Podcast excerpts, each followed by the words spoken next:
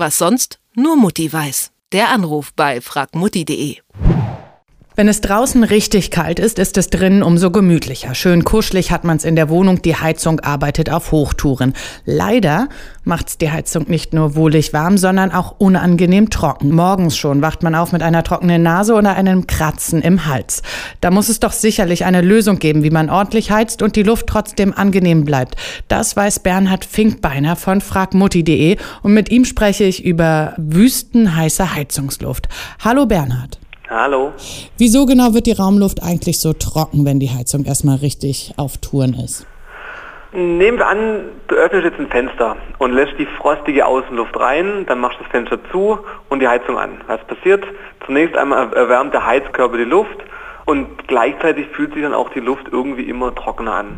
Und das liegt jetzt natürlich nicht irgendwie daran, dass jetzt Wasser verloren gehen würde, sondern in der erwärmten Luft ist immer noch die gleiche Menge Wasser enthalten wie vorher auch, in der Kal als es noch kalt war.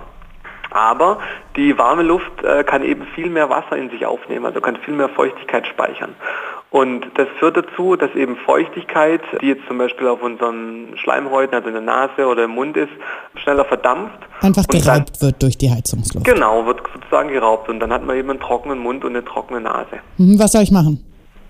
Also viele Leute denken ja irgendwie die ganze Zeit lüften oder so. Das bringt natürlich gar nichts, weil gerade im Winter ist natürlich draußen die kalte Luft trocken auch man muss natürlich irgendwie schauen, dass man, dass man die, die Luft in den beheizten Räumen anfeuchtet.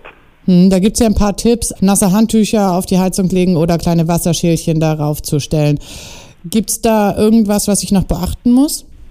Eigentlich nicht viel. Man muss natürlich nur darauf achten, dass jetzt irgendwie die Heizung da nicht irgendwie zugestellt ist oder mit Möbeln irgendwie ähm, zugestellt ist, weil die Wärme und damit natürlich dann auch die Feuchtigkeit, wenn dann da die, das Wasser verdampft, sich natürlich gleichmäßig in der Wohnung verteilen können soll. Mhm.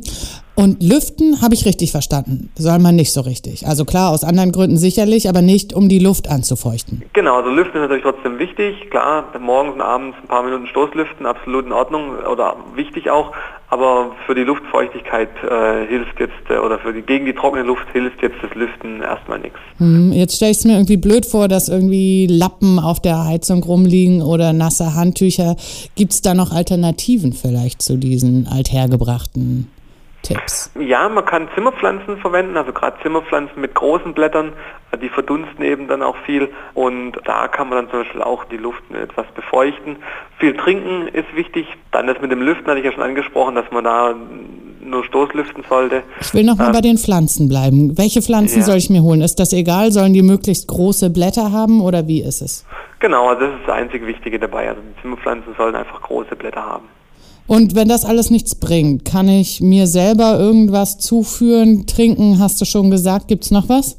Ja, also man muss natürlich irgendwie schauen, dass man die Luftfeuchtigkeit hochkriegt. Das heißt zum Beispiel, wenn man nach dem Duschen oder Baden nicht das Badfenster öffnet, sondern eben einfach die Badezimmertüre mal aufmacht, um die, um die Feuchtigkeit in die Wohnung zu entlassen sozusagen. Das hilft. Wenn man wirklich irgendwie zu trockene Luft hat und alles nichts hilft, dann kann man natürlich immer noch einen elektrischen Luftbefeuchter äh, sich kaufen. Da muss man natürlich dann, dann da ein bisschen drauf achten, dass sich da natürlich auch Keime bilden können. Das heißt, da hat man ein bisschen mehr Aufwand, weil man auch die diesen Luftbefeuchter dann eben sauber halten muss. Was tun gegen trockene Heizungsluft? Tipps und Tricks hat uns Bernhard Finkbeiner von fragmutti.de verraten. Danke, Bernhard. Sehr gerne. Was sonst nur Mutti weiß. Der Anruf bei fragmutti.de.